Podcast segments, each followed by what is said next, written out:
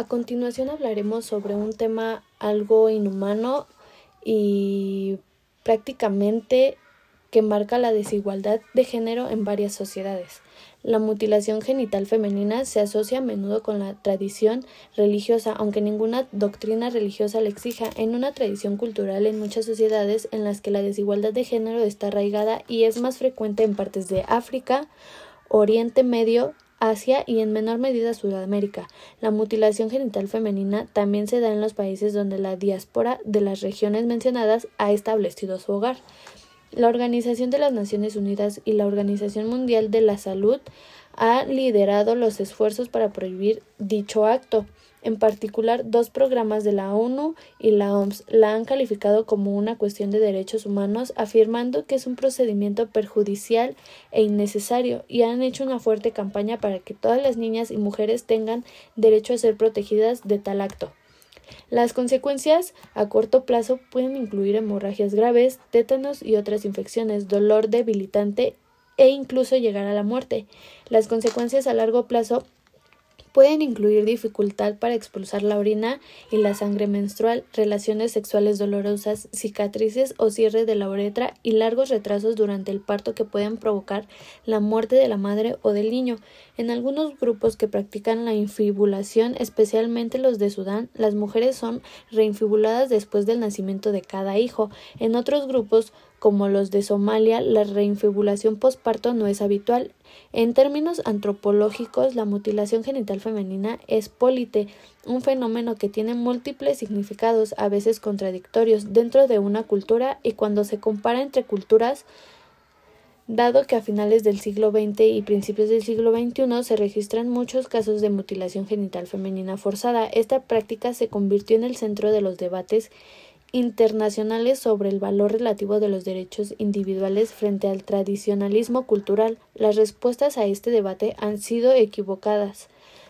Incluso dentro de una cultura determinada, algunas personas pueden ver la mutilación genital como un procedimiento de empoderamiento que convierte a las niñas tontas en mujeres de verdad, y otras pueden verla como un método brutal de control. En un extremo del espectro de significados, el procedimiento se considera uno de los varios pasos que emprenden las jóvenes, normalmente en la adolescencia, pero a veces en la veintena o la treintena en un viaje que también incluye el matrimonio, la maternidad y el reconocimiento como personas plenamente competentes normalmente, pero no siempre en ese orden. En estas circunstancias, la edad y la participación voluntaria de los jóvenes pueden hacer que la cirugía sea una empresa positiva. De hecho, en muchas de las culturas que estos significados a la mutilación genital femenina, se sabe que las jóvenes a las que se les ha negado el procedimiento lo han intentado realizar ellas mismas. En el extremo opuesto, la mutilación genital se considera un método de control mediante en el cual los ancianos protegen la virginidad de la niña, reduce su deseo sexual y lo marcan permanentemente como ciudadana de segunda clase. En estos casos el procedimiento suele realizarse en la infancia o la niñez. En circunstancias, la edad y la participación forzada de la niña pueden convertir la cirugía en una experiencia aterradora.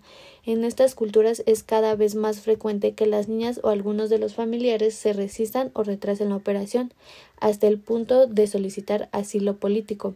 Una declaración interinstitucional del 2018 emitida por la OMS y otros organismos de las Naciones Unidas pedía el fin de la mutilación genital femenina. La declaración señalaba a 39 países en los que al parecer se practicaba. Sin embargo, la mutilación genital femenina estaba en realidad más extendida que esto, ya que la lista excluía a los países en los que las comunidades migrantes practicaban la mutilación genital, pero en uno de los que no estaba ampliamente aceptado. En 2012, la Asamblea General de la ONU aprobó por unanimidad una resolución no vinculante que exhortaba a los países miembros a prohibir la mutilación genital. Un informe de la OMS del año 2000 que intentaba enumerar el alcance de la mutilación había calculado entre 100 y 140 millones de mujeres y niñas que habían sido sometidas de alguna forma a este procedimiento, de las cuales más, más de 90 millones vivían en África. En este continente se cree que el procedimiento se realiza en aproximadamente 3 millones de niñas cada año. El informe también estima que aproximadamente el 90% de todos los procedimientos de dicho acto en el mundo eran de los tipos 1, 2 o 4. La infibulación era común principalmente en Sudán, Somalia y Nigeria. La mayoría de los restantes los localidades de de la FGC se encontraba en Oriente Medio y en el sur y sureste de Asia. Las consecuencias inmediatas de la de la MGF incluyen dolor y hemorragias graves, shock, dificultad para orinar, infecciones, lesiones en los tejidos genitales cercanos y a veces la muerte, según Mafred Nowak, relator especial de las Naciones Unidas sobre la tortura y otros tratos inhumanos y crueles. El procedimiento puede provocar la muerte por una hemorragia grave que provoque un shock hemorrágico, un shock neurogénico como consecuencia del dolor y el traumatismo y una infección abrumadora y septicemia. Casi todas las mujeres que han sido sometidas a dicho procedimiento experimentan dolor y hemorragias como consecuencia de esto. El acto en sí es traumático ya que las niñas son sujetadas durante el procedimiento. El riesgo y las complicaciones aumentan con el tipo de MGF y son graves y frecuentes con las infibulaciones. Los riesgos adicionales de las complicaciones de las infibulaciones son los problemas urinarios y menstruales, la infertilidad, la cirugía posterior, y las relaciones sexuales muy dolorosas. Las relaciones sexuales solo pueden tener lugar tras la apertura de la infibulación mediante cirugía o relaciones sexuales con penetración. En consecuencia, las relaciones sexuales suelen ser dolorosas durante las primeras semanas después de la iniciación sexual y la pareja masculina también puede experimentar dolor y complicaciones. Al dar a luz, el tejido cicatrizar puede desgarrarse y es necesario cortar la abertura para permitir la salida del bebé. Tras el parto, las mujeres de algunas comunidades étnicas suelen ser conserlas para que puedan apretadas para que su marido así no sospeche sobre su virginidad. En este tipo de corte y costura de los genitales de la mujer da lugar a un doloroso tejido cicatricial.